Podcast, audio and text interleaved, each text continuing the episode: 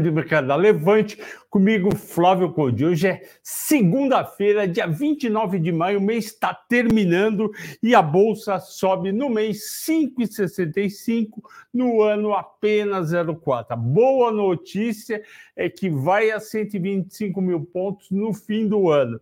Então fica sentadinho aí, para o que está fazendo, que agora eu venho com uma baita recomendação que é Unipar. Eu atrasei, inclusive, em meia hora o programa, porque eu estava terminando uma análise de Unipar para um cliente e para a filha dele, para o Aníbal e para a Natália. Aníbal e Natália, o programa de hoje também é dedicado a vocês e eu vou contar para todo mundo a análise de Unipar e vocês vão descobrir no meio do programa se é para comprar ou não o Nipar. O programa também é dedicado ao Ismael, que escreveu que acha que os investidores estrangeiros estão comprando Petro na New York Exchange para não correr o risco do dólar. Isso, é, em parte, é verdade, porque realmente o volume é muito grande de Petrobras na análise e também é importante pensar que tem muito investidor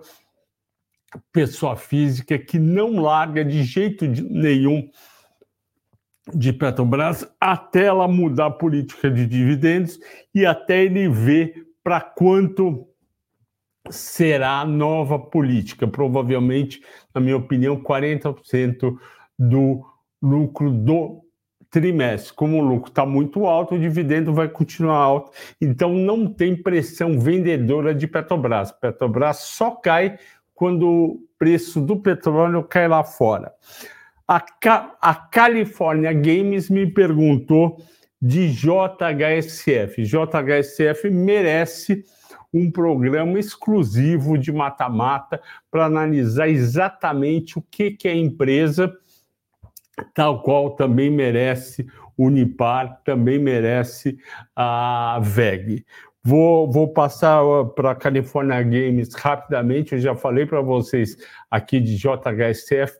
Ele é um misto de uma companhia que faz loteamento, uma companhia que faz imóveis residenciais e comerciais para vender, e uma companhia que tem ainda aeroporto e também tem shoppings.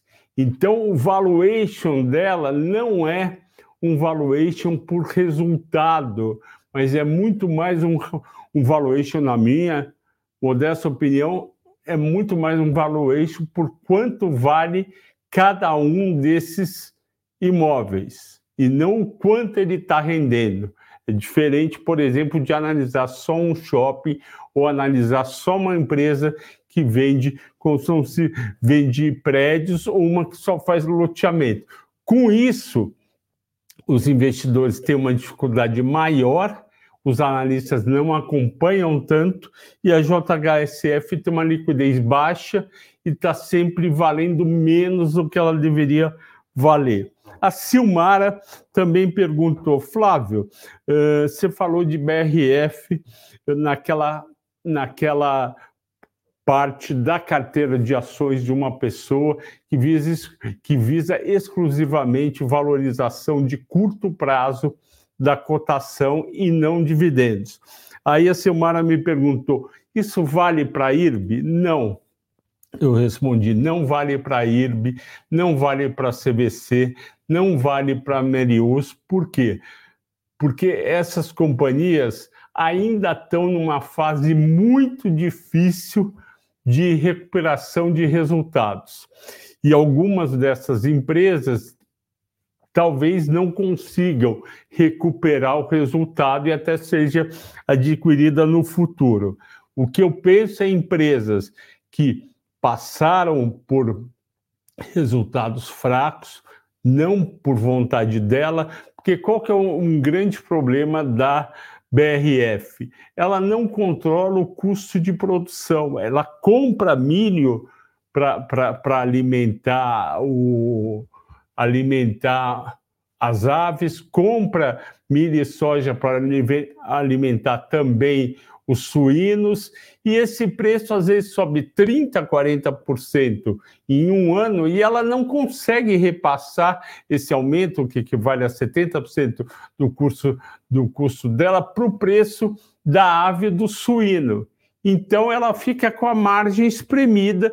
Aí, quando volta a cair o preço da soja e do milho, ela pode ter resultados maiores. Então é isso que atrapalha, mas não, IRB não está. E o Fausto colocou que ele acha que os carros no Brasil são muito caros. Eu também acho que os carros no Brasil são muito caros. Tem estimativas aí que, no, que o, o preço de um carro você tem aí impostos diretos e indiretos em torno de 50%. Mas se você pensar que 50% de um carro é imposto, em primeiro lugar, não dá para zerar o imposto. Pouquíssimos setores ou nenhum setor da economia opera com zero de imposto. Vamos pensar, Fausto, que a gente reduza 25%. 50%, então esses, vamos pensar um carro de 100 mil reais, se 50 mil é imposto, se você tirar 25, ele quer para 75 parece ainda um preço muito alto se você fazer com dólar a, a cinco reais, são 15 mil dólares. E aí vamos ter que comparar. Mas a gente teve realmente subida de preço de aço, de borracha, de, de peças, de, de estofado, que vem tudo de petróleo ou de aço, pneu. Então, isso daí pegou e realmente o custo aumentou. E, infelizmente, para a grande maioria da população, fica muito difícil comprar um carro novo. Mas a boa notícia, e isso eu compartilho com coloquei para vocês nos canais do Telegram, é que já teve uma redução de preço de usados neste fim de semana. Porque imagine só, está lá a concessionária com um monte de carro usado para vender. Quando, quando for aprovado essa redução de dos impostos, que pode ser entre 2% e 10,96%, imagine o, o MOB ou o QUID caindo 10%. Vai ter, ou mais, né? De, é, de 69 mil para 59 mil dá mais, dá, dá, dá uns 15%. O estoque que a concessionária tem, ou uma loja tem para vender, vai reduzir junto. Ou seja, se o preço de um quid de dois anos atrás estava 40 mil, vai cair os 15%. Daí essa liquidação que começou. Portanto, quem quer comprar carro novo ou usado provavelmente esse vai ser um período muito bom. Continuando, já, já fiz as dedicatórias. Outra coisa muito importante que eu queria falar para vocês: saiu ontem, às 5 da tarde, o mata-mata de Randon, não, de Yoshimaxon versus Mani Metal Leve. São duas empresas do setor eh, do setor de autopeças, vocês pediram para eu fazer, foi votado em segundo lugar e coincidiu da gente ter essa medida nova. O que, que acontece? Uma dessas duas, Yoshimax ou Mari Metal Leve, vale a pena comprar, tem um bom upside e um bom pagamento de dividendo nos próximos 12 meses entra lá, assiste, que vale muito a pena. Se você já entrou, volta lá, copia a URL, o endereço e manda nos seus grupos de WhatsApp. Você também que vai assistir pela primeira vez, depois assistir, copia. O pessoal aqui na casa está me cobrando chegar nos, nas 5 mil visualizações. Eu conto com a ajuda de todos vocês. Bom, vamos falar do dia de hoje. A bolsa abriu em leve alta 0,10%, mas não aguentou e negativou, com volume pífio. E por que, que o volume de hoje foi pífio? porque hoje é Memorial, Memorial Day nos Estados Unidos, o dia da memória daqueles homens e mulheres que morreram em combate, em guerras do, que os Estados Unidos estavam envolvidos. Ou seja, o pessoal vai no cemitério, vai naqueles, naqueles lugares que homenageia um, um monte de ex-combatentes que morreram e fazem suas orações, os respeitos, etc. Aí não tem não tem economia americana para. É uma data muito importante para a bolsa de lá, parou a nossa bolsa. Por quê? O estrangeiro ele é responsável, olha só, o estrangeiro é responsável por 55% do volume atual da bolsa todo dia. 80% vem dos Estados Unidos. 80% de 55% vai daí 40, 42%. Então, 42% não tinha para comprar. O que, que aconteceu com o volume? O volume ficou em 12 bilhões contra uma média das últimas segundas-feiras de 22 bilhões, ou seja, caiu quase a metade.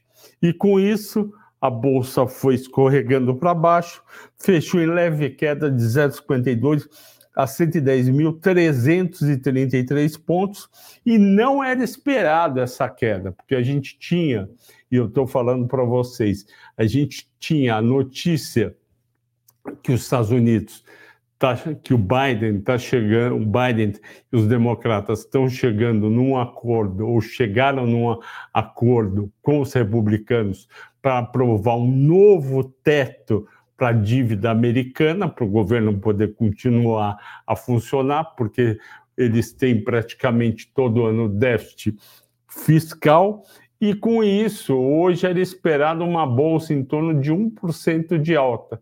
Não teve Estados Unidos, piorou. Amanhã, ceteris paribus, ou seja, tudo mais constante, a expectativa é de um dia positivo para a Bolsa, se não tiver nada de errado com a, se não tiver nada de errado com a negociação.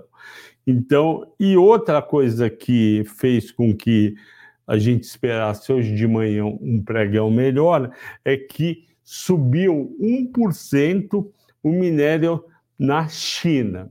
E com isso eu estava esperando Vale em alta, Semi em alta, CSN, eh, Guedalz e Minas, e isso não ocorreu. Por quê? Porque não até tentou subir, porque não tinha investidor estrangeiro, que é um grande comprador do setor de siderurgia e mineração. Vamos lá, nas 15 mais negociadas, quatro, apenas quatro subiram. Rapvida 0,10, Bradesco 0,12, Azul 1,7, Açaí 1%. Nas que, nesse caso daqui, Azul continua é, essa expectativa positiva para o ano dos resultados dela, seja com impostos menores, seja com querosene de avião é, mais barata, seja com volume mais alto, ela continua em alta. Eu, eu, sinceramente, não tenho, por enquanto, é difícil, eu não tenho coragem de, de, de recomendar aéreas, tem que ter um cenário muito melhor, e eu já vi, infelizmente, algumas pessoas quebrarem por estarem é, alavancadas em Gol. Uh, açaí, o que, que aconteceu? Tanto açaí como o Pão de Açúcar e Carrefour sofreram esse ano. É, Pão de Açúcar não está mais ou menos 0 a 0, já tinha caído, mas açaí e, e Carrefour estavam caindo bem no ano, principalmente por causa de dois motivos. Primeiro motivo, aquela notícia logo em janeiro e fevereiro, que a compra do, do Big pelo Carrefour estava eh, com problemas. Primeiro, a, a, a, vendedora, que se não me engano era o fundo de private equity, como é que chama? Esqueci o nome do fundo, já vou lembrar. Ele, eles iam pedir um desconto de um bilhão, porque encontraram coisas que a gente não sabia, mas ia pedir um desconto de um bilhão na compra do BIC e eles iam topar no mês seguinte iam pedir um desconto de 2 bilhões, eles iam topar, é o fundo advente. Ou seja, tinha problema no Big, que eles só encontraram quando chegaram lá. O que, que acontece? Uh, e aí vem os resultados de açaí, é, mais ou menos, o mercado não gostou, porque os resultados das novas lojas que foram transformadas de extra para açaí, que eu acho que é açaí, o certo, não estava funcionando. Então o mercado jogou para baixo. E então duas coisas negativas. Além disso, tem uma ideia no mercado que é o seguinte: conforme a inflação tende a subir menos, com isso, os resultados teriam subido menos, porque os supermercados teriam sido favorecidos, ponto de interrogação, a meu ver, teriam sido favorecidos por uma inflação alta, principalmente de alimentos. Pois é, a... eu não concordo muito com esse da inflação, mas eu concordo que perdeu o apio o setor de supermercados. Então, subir 1%, 3% numa semana, 5% não quer dizer nada. Terceiro fator que sobre a bolsa hoje, nas 15 mais negociadas, 11 caíram. Vale 0,75, que eu já falei que eu achava errado. Petro 0,41, mesma coisa, porque o petróleo subiu 0,20. YouTube 0,44, bancos para mim não fazia sentido cair. Equatorial menos 2,2, não sei o motivo. Eletrobras menos 2, também acho exagerado, o papel já está baixo. Miglu 0,80, ok. B3 0,95, pouquinho acima do que eu esperava. Vibra 3,9, eu já vou falar daqui a pouco. Localiza 0,10 de queda, não conta. Loja Sênior, 1,5 de queda, dá para entender, tinha subido muito. Banco do Brasil, 0,20. A Vibra, é, eu vou falar agora rapidamente, é o seguinte: a Vibra estava caindo até maio, começo de maio, estava caindo, se não me engano, 30%. E aí ela sobe 28% em maio. Por que, que a Vibra subiu? Por que, que, por que, que a Ultrapar subiu e Raizen subiu. Dois motivos. Primeiro motivo, é, dois motivos. Primeiro motivo, as três empresas estavam caindo muito no ano e o investidor estava de olho para voltar a comprar. Elas estavam caindo na faixa de 20 a 30 versus uma, um índice Bovespa com uma queda de 4%. Aí vem a Petrobras com a nova política, nova estratégia comercial para precificar a gasolina e o diesel e fala: olha, agora eu não vou mais usar o preço de paridade de importação, eu vou até olhar esse preço de paridade, mas eu vou olhar minha estratégia comercial interna. E eu quero ganhar, ou seja, olhar o preço ao redor. Aí eu coloco umas coisas lá, umas palavras bonitas, custo marginal do comprador. Quer dizer, no fim, o que eu entendi é o seguinte: a Petrobras quer ganhar espaço frente outros players do mercado. A Petrobras antigamente vendia 100%, aí pegou aquela, aquela usina, aquela refinaria de, da Bahia, vendeu, então passou a ter um competidor, e no caso do diesel, muita gente começou a importar porque o preço, o, o Brasil não consegue produzir uh, todo o diesel que consome. Produz entre 70% e 80%. Então, alguém tinha que importar, eles pegaram esse espaço da Petrobras. E a Petrobras quer voltar com esse espaço. Como que ela volta? Cobrando um preço menor do que o mercado internacional para desestimular o importador a trazer e ter um prejuízo. Isso é óbvio, mas ela teria um ganho menor. Uh, segundo ponto, a Petrobras, nessa nova política dela, ela não quer mais aumentos ou reduções toda semana, ela quer espaçar. Para mim, espaçar é pelo menos um mês, quiçá três meses, para dar estabilidade para quem compra o, principalmente o diesel. Tem muita empresa que o Brasil, as mercadorias rodam no diesel, é muito chato você ter aumento uh, de semana em semana, você está negociando um preço de frete, isso atrapalha. Então, e também dentro dessa política, imaginou-se o quê? Que a Petrobras vai ter um preço melhor, principalmente com as grandes três eh, distribuidoras de, de combustíveis no Brasil, que são BR Distribuidora, Raizen, que é uma associação da COSAN com a Shell, a Vibra, que era BR Distribuidora e agora é de investidor privado, e a Ipiranga, que é do grupo Ultrapar. Então, o pessoal foi comprar essas três ações. Também teve queda do, no mês do preço da gasolina e do diesel. Isso estimula as vendas, ou seja, vai vender mais litros de diesel e de gasolina e, portanto, vão ganhar mais dinheiro, porque eles ganham uma margem fixa, vai estar mais, vai vender mais, vai ganhar mais dinheiro. Então, tudo isso fez as ações subirem. E no caso da Vibra, teve aquele rumor uh, que é, um banco, um banco e a Previ estariam estudando junto com a Petrobras a compra da Vibra. A Petrobras no domingo à noite, domingo não, sexta à noite divulgou, divulgou uma nota dizendo que não, não está estudando nenhuma, né, não está estudando a aquisição da Vibra.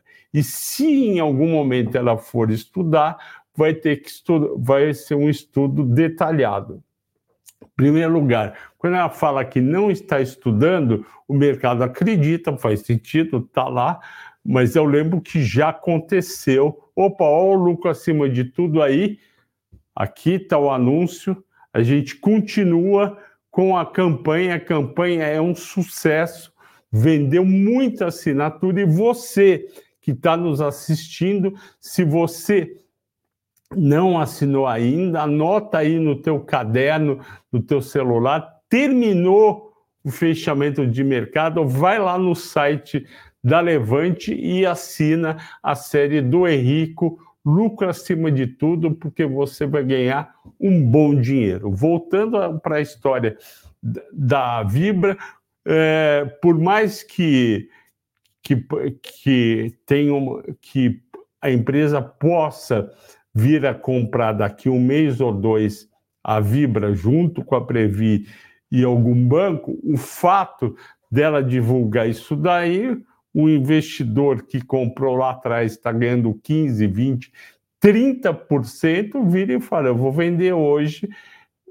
vou realizar o lucro, porque ela está falando que não vai comprar. Eu acho que ela não realmente não está estudando comprar agora, mas vai em algum momento no segundo semestre parar para estudar. Estimo que um estudo desse leve entre dois e três meses, existe realmente a chance dela comprar a empresa, fechar o capital e levar para dentro dela, porque, como muito bem lembrou uma pessoa, desculpa, eu esqueci seu nome, uma pessoa lembrou para mim aqui nos comentários que várias empresas que, que exploram e produzem petróleo no produzem derivados de petróleo no mundo têm sua rede de distribuição. Um caso clássico é a Shell, mas tem outro, ExxonMobil, até a YPF aqui do, da Argentina. Tem a Total Energy, que é a Total F na França e na Europa. Então, pode sair, por isso que a ação não cai bastante, mas também esse estudo de compra pode levar seis meses, um ano, e se você for ficar comprado, ok, mas não tente nada muito arriscado, que nem eh, me consultaram semana passada de comprar opção de compra. Eu falei, não, não compre opção de compra, porque você está apostando que vai sair a compra em 15 ou 20 dias ou um mês, é muito arriscado. Bom, uh, o, pet, o petróleo leve alta, 0,2, foi de 77 para 76 para 77,10, isso não é alta. A Petro o 0,40 por falta de volume, a Prio também 0,65 e a 3R 0,40, que nem disse um amigo meu, assessor de investimentos, ele falou: olha, o pregão de hoje foi mentira, foi um volume pífio, muito fraco, e amanhã que vai ser a verdade. Pode ser, esse meu amigo tem boas análises e acerta muito.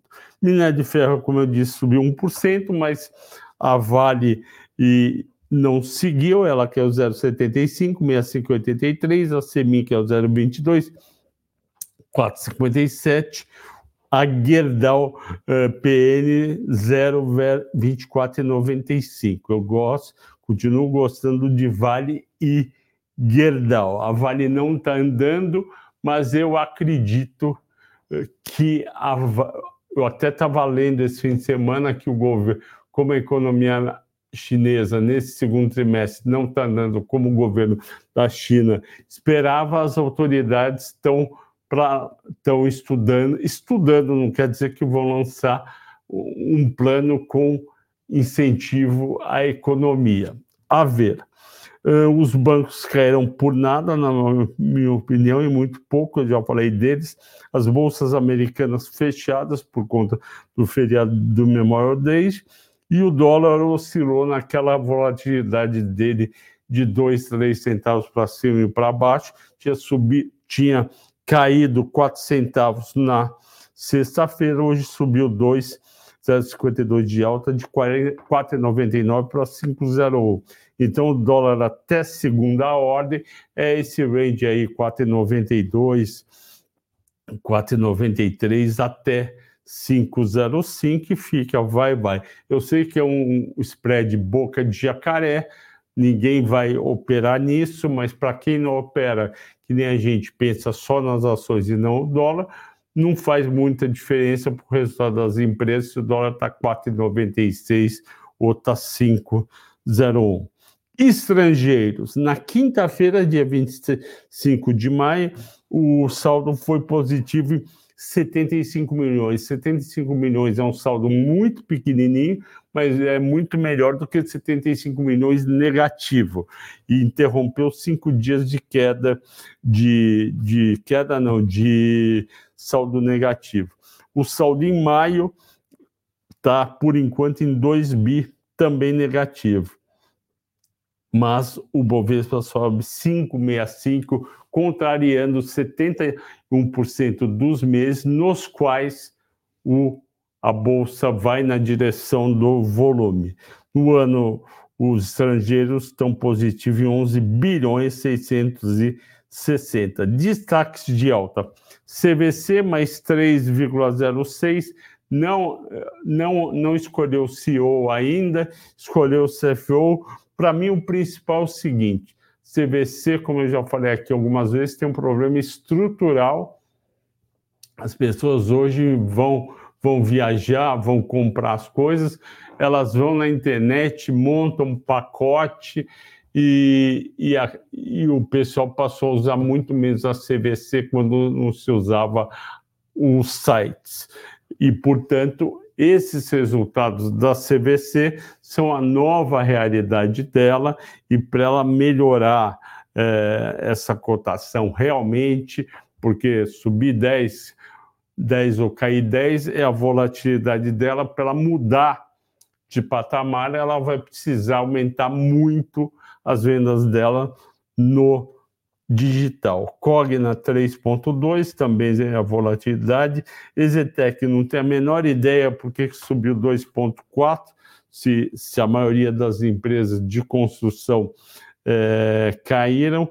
Cash 2.3, IRB 2.2. Olha aí duas três ações aí que mais a Cogna que sempre fizeram parte daquelas com muito ponto de interrogação quanto a resultados. Vibra, já falei, BRF caiu 3,2, 7,35, pessoal botando o lucro no bolso, porque saiu de R$ reais. Fleury, menos 2,31, eu gosto muito de Fleury, mas por problemas aí que o mercado está tendo com a área de saúde, o mercado não está olhando com tanto otimismo o setor de saúde não quer pôr dinheiro. Equatorial tinha subido, hoje caiu, e a BIF vinha subindo bem, foi assim, foi, uma parte do pessoal resolveu pôr dinheiro no bolso. E agora eu vou fazer uma análise de Unipar. Essa análise é essa análise eu fiz especialmente para a Natália, que é filha do Aníbal, então lá em Ribeirão Preto. Um abraço para vocês dois e são nossos clientes da série Infinity, a série mais completa da Levante, que eu espero que todo mundo assine. Vamos lá. Qual que é a situação? Ela queria saber se é para comprar ou para vender ou não fazer nada. O que, que eu fiz? Peguei os resultados do primeiro trimestre da Unipar e a Unipar teve crescimento de 70% na receita e no lucro líquido em relação ao quarto trimestre. Mas o quarto trimestre tinha sido um trimestre muito fraco. Mas mesmo assim, uh, o principal foi o seguinte: a receita cresceu para 1 bilhão e 600, cresceu 9% contra o quarto tri. Aí você fala, bom, se a receita cresce 9, o EBITDA, o lucro, vai crescer no máximo 15 o EBITDA e o lucro cresceram 70%. Foi um baita resultado bom. O EBITDA consolidado foi de 490 milhões no primeiro trimestre, tinha sido lá embaixo em 200 e pouco, e o lucro líquido cresceu para 253 milhões. Foi um bom, foi um trimestre muito bom para a Unipar. Muito bom o top, muito bom, porque o ano passado foi o ano de pico de resultado da Unipar. E aí, terceiro e quarto trimestre piorou, o primeiro deu uma melhorada, ainda abaixo do, do primeiro do ano passado. Mas a gente está interessado não no primeiro do ano passado, mas se o resultado está melhorando ou está piorando. Por quê? E aí eu vou explicar para todo mundo aqui. As ações da Unip 6, que também são muito pedidas por vocês aqui no fechamento de mercado, elas estavam um ano atrás em 100 reais. E elas estão esse ano em 71,49. Ou seja, ela está 28% abaixo de um ano atrás. E há um ano atrás, o resultado estava melhor, em torno exatamente de uns 30% em relação ao primeiro tri desse ano. Então foi ajustado pelo resultado, ok? E a ação dela bateu 114,80, dia 3 de novembro, depois que o Lula foi eleito. Chegou a 62 reais há um mês atrás. Maio foi, foi o mês de recuperação de várias ações e agora está 71.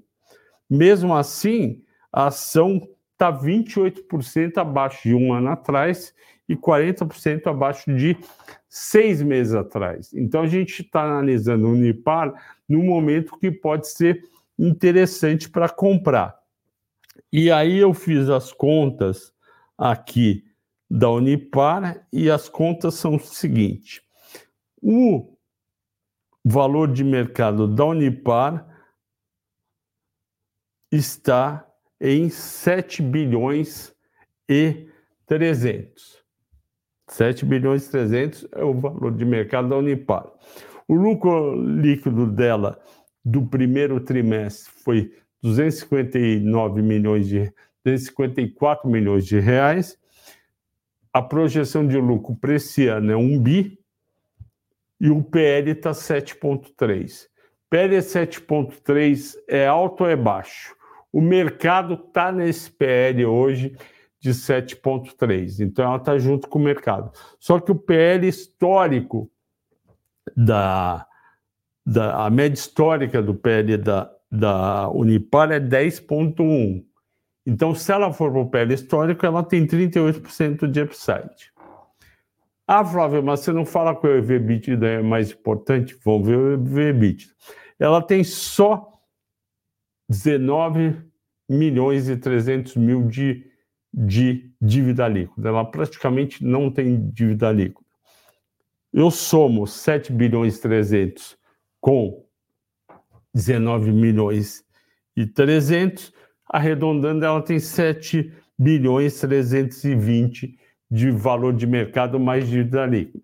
O EBITDA dela foi 490 milhões no primeiro TRI, a expectativa é 2 bilhões para o ano, uma média de 500 por trimestre.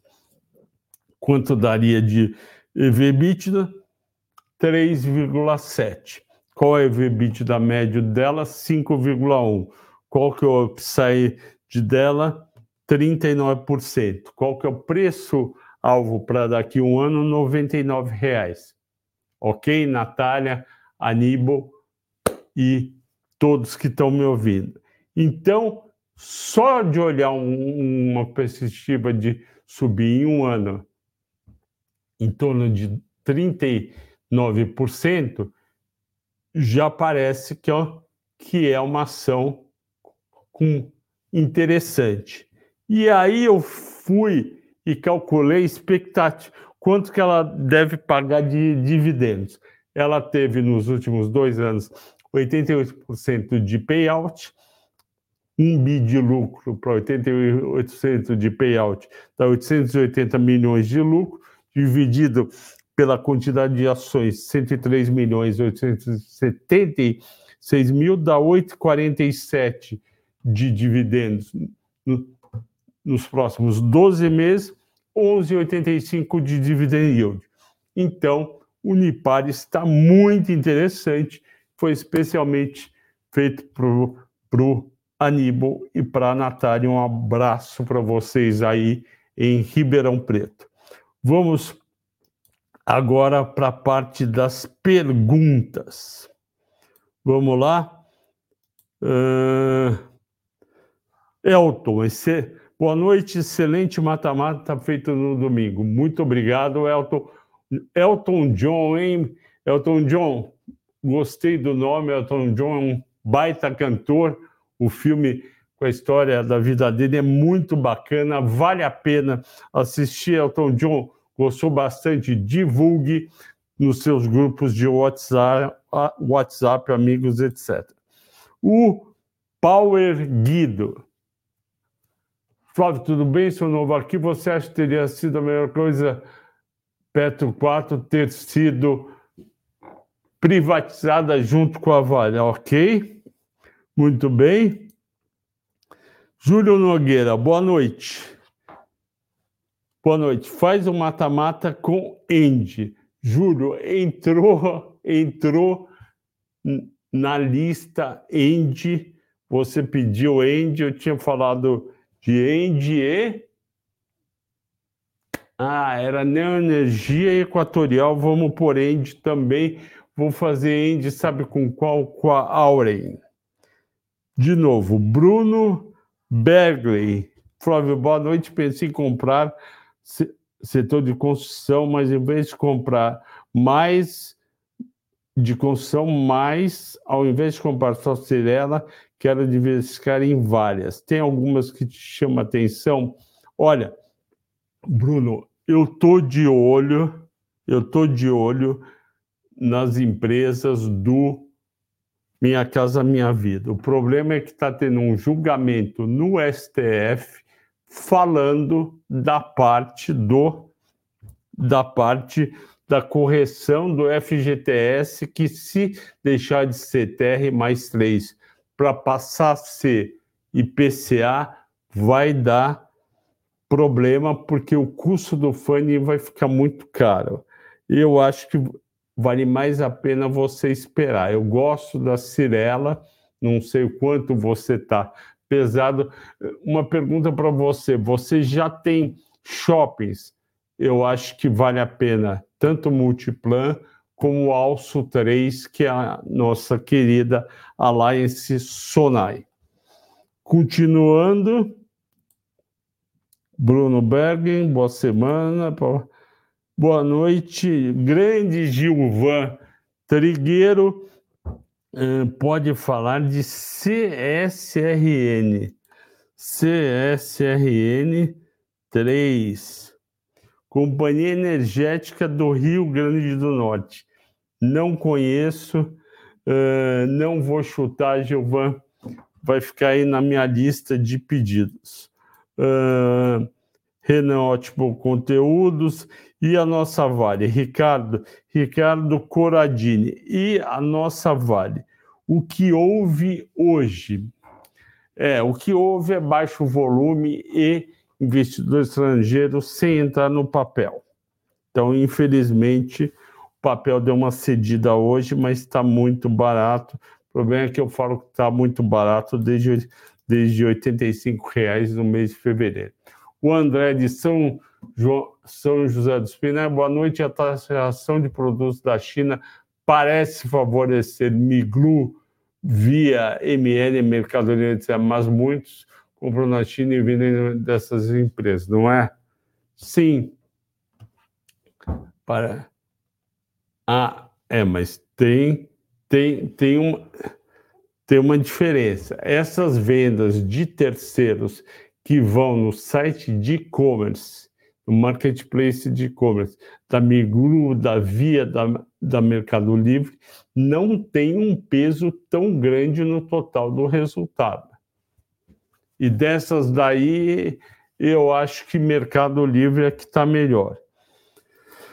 O Anderson Pereira, é, o que você acha que aconteceu hoje? A Vale abriu com mais 1,3, recuou tanto. Falta de investidor estrangeiro. Desculpe, mas é, o que eu ouvi foi isso.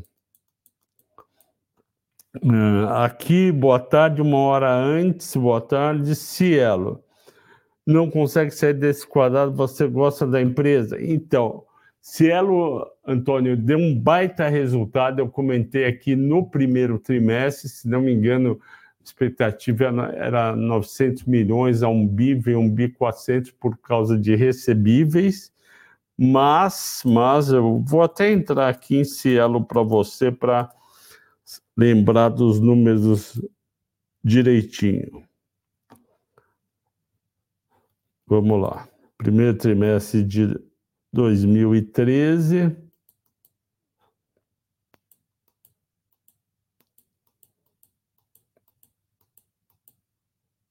Vamos lá. Ó aqui. Ué. É, o resultado foi bem forte. Receita operacional subiu, consolida. Não. Não, é, receita da Cielo Brasil subiu 19, da KT no 14,4, só que não teve outras controladas, caiu menos 7. O EBITDA deu uma bela melhorada, subiu a margem EBITDA da Cielo de 32,3 para 38,7, foi muito bem, no consolidado foi de 25,8 para 38,7. O resultado recorrente foi de 180 4 para 440 milhões, é isso? É isso, exatamente, em 10% abaixo dos 490 milhões. Estou continuando aqui no desempenho. Vamos lá. Mais coisa aqui no desempenho da Cielo. Lucro líquido, papapá resultado financeiro, cash earnings 378 milhões, lucro líquido 281 milhões. Subiu 33%, foi um bom resultado. A questão é o seguinte: teve muita coisa aqui. Oh, meu Deus do céu. Tá difícil, hein? Volume financeiro deu uma queda em relação ao quarto TRI, que é normal por causa do Natal, subiu 1,4 em relação ao primeiro TRI de 22 na Cielo Brasil. É, liquidez de endividamento ok. Vamos ver como é que está a questão. Vamos ver como é que está a questão de múltiplos da Cielo, Cielo, status investe. Vamos lá, como é que está a Cielo no status investe? Papel cai 10% no mês, 4,79. O pessoal não gostou do resultado, o PL está 7,8, dividend yield de 6,2, EBITDA de 4. Olha, esse papel já deu uma baita do, de uma bombada, precisa melhorar bem o, o, os próximos resultados e eu estou preocupado daquele negócio deles terem entrado muito em desconto de recebível, que muito comerciante teve que sair de banco e de factoring para ir para Cielo descontado recebíveis. A Cielo dando dinheiro e ganhando dinheiro, ela vai continuar a ganhar se todo mundo pagar ela. Se tiver uma inadimplência alta, que é a minha preocupação, cai o resultado dela. Uh, eu não continuaria no risco da Cielo. Eu, nem entra, eu não entraria em Cielo e se você está no lucro do, da Cielo, eu sairia de Cielo. Felipe Azeredo, de Saquarema, um abraço para você, boa noite. Uh, obrigado pela análise de Unipar e pelo mata-mata de domingo, é super bem-vindo, obrigado a você. Luiz Fernando, ótimo trabalho. Pode analisar Vale. Vale, a gente está. Luiz Henrique Shimada, a gente está mega dependente do minério e o minério está resistindo lá acima dos 100 dólares, foi o que eu falei hoje de manhã. Vamos lá. Cadê meu amigo aqui que sempre passa para mim? Vamos lá. 100 1,60. Isso, isso que deixa todo mundo preocupado. Há duas semanas atrás, o preço do minério bateu 108. Em duas semanas cai para 101. Tem alguma coisa na, na China que eles estão fazendo com o preço do minério e a gente aqui, eu, eu por exemplo, não está percebendo. Para mim, é a falta de demanda das siderúrgicas. É isso que eu tenho estudado e eu estou indo nessa linha. Se tem alguma especulação para levar o preço para baixo, eu não estou sabendo. Amanhã eu espero uh, que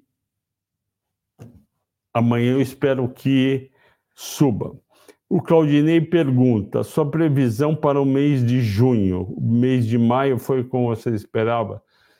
Sim, maio eu espero foi bem, eu, eu, não lembro exatamente o que eu esperava, eu acho que eu esperava é, um pouco positivo. É difícil prever, né? Mas eu tenho uma expectativa positiva para junho. A melhor coisa, Claudinei, é a gente pensar uh, no que tem para acontecer de bom, o que tem para acontecer de ruim em junho. O principal no Brasil e também nos Estados Unidos, mas nos Estados Unidos tem outras coisas também. O principal no Brasil é aprovar o arcabouço e, antes disso, a inflação de maio, que vai ser divulgado o IPCA em, torno do dia 15 e 16 de junho, é muito importante que ela venha perto do, do meio por cento e não perto do 0,60 ou 0,61 a inflação brasileira precisa caminhar para o 0,40 ao mês para o Banco Central, Copom, se animar em reduzir os juros. Por quê?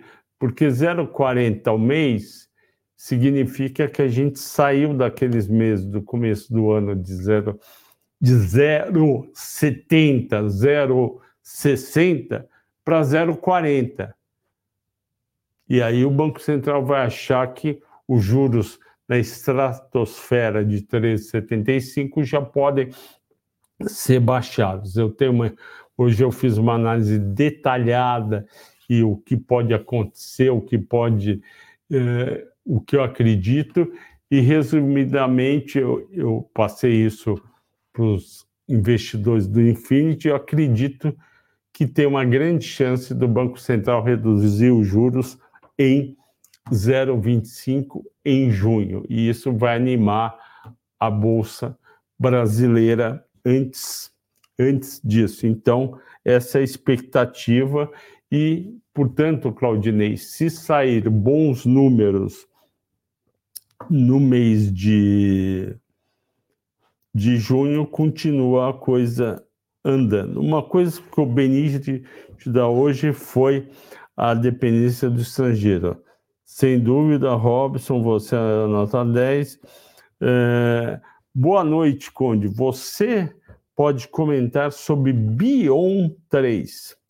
Cláudia, você trouxe uma ação boa, hein? Bion 3, que é a Bion SA. Se não me engano, hoje subiu 10 centos. Se não me engano, eu já analisei a Bion. Vamos ver aqui. Estou entrando no site de resultados.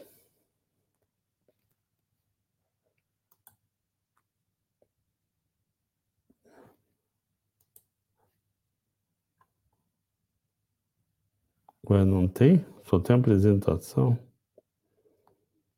Apresentações. Vamos ver. Primeiro trimestre que, que aconteceu?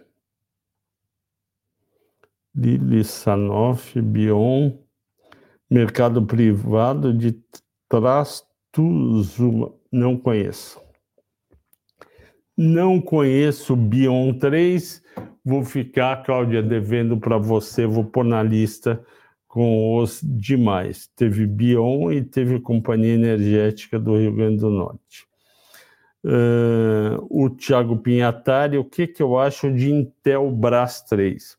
Eu gosto de Intelbras, acho que ela tem uma posição muito importante no mercado dela, não precisa se preocupar com vendas, porque vendas é a linha mais importante de toda a empresa, não é questão de vendas, Vamos ver aqui como é que foi o resultado do primeiro trimestre da nossa querida Intelbras. Vamos lá.